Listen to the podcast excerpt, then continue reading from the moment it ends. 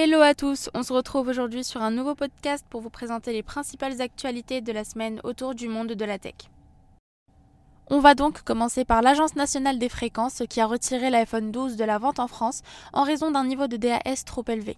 Donc euh, le DAS est une mesure de l'énergie des ondes électromagnétiques absorbées par le corps humain et certains tests ont révélé une valeur de 5,74 watts par kilogramme pour le DAS membre alors que la limite autorisée en France est de 4 watts par kilogramme.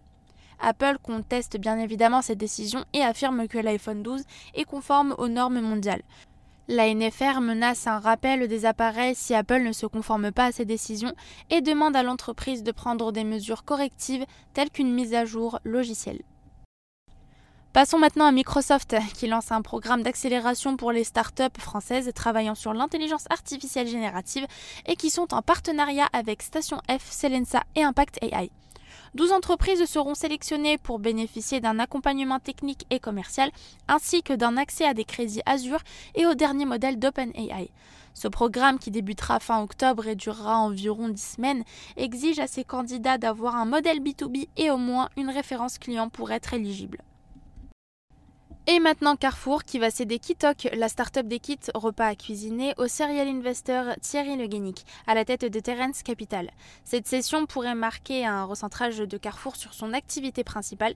Et pour Le Guénic, cette acquisition offre des synergies avec Alice Delis, une autre entreprise qu'il a récemment acquise.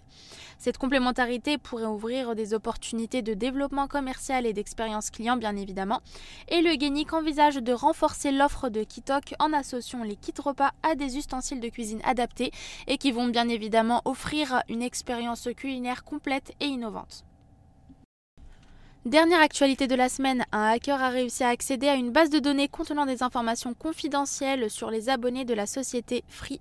Cette base de données est désormais proposée malheureusement à la vente sur un forum clandestin renfermant des données sensibles et personnelles qui pourraient potentiellement déclencher une série d'arnaques et d'innombrables cyberattaques telles l'hameçonnage ou autrement dit le phishing.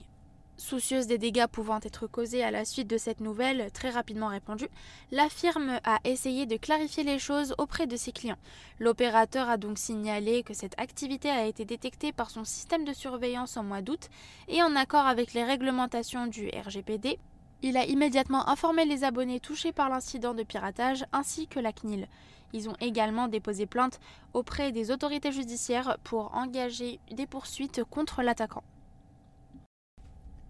Passons maintenant aux nominations de la semaine. Alors nous avons Anwar Dahab qui retrouve la direction générale de Dell Technologies France et à qui on souhaite d'ailleurs une très très belle continuation et poursuite de carrière.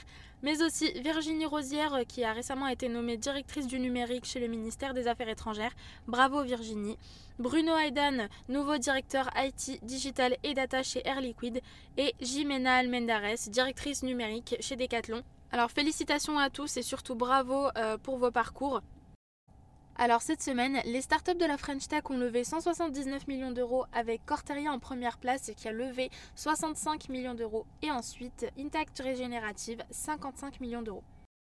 Alors voici le top et le flop de la semaine. Commençons plutôt par les bonnes nouvelles. Le label Universal Music Group et la plateforme de streaming musical française Deezer ont révélé un nouveau modèle visant à améliorer la rémunération des artistes. Ce changement, qui n'est d'ailleurs pas très mal, est d'une grande importance à une époque où les artistes comptent largement sur ce type de diffusion pour leurs revenus, et l'accord entre ces deux plateformes s'approche à un modèle appelé user-centric, centré sur les écoutes individuelles des abonnés.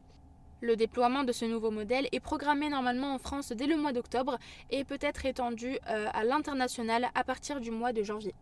En ce qui concerne le flop, on va parler de Getir, l'entreprise turque de livraison qui en un an et demi a connu une chute spectaculaire de sa valorisation, passant de 11,8 milliards de dollars à 2,5.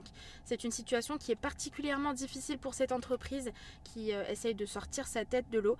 Et bien qu'elle vienne de lever 500 millions de dollars auprès d'investisseurs variés, elle continue à voir euh, chuter son activité et elle se retire de plusieurs pays européens après être passée en redressement judiciaire en mai. Ce sera tout pour cette semaine. N'hésitez surtout pas à vous abonner euh, si ce n'est pas encore fait. On vous retrouve vendredi prochain sur un nouveau podcast pour d'autres actualités autour du monde de la tech. Merci à tous et très bon week-end.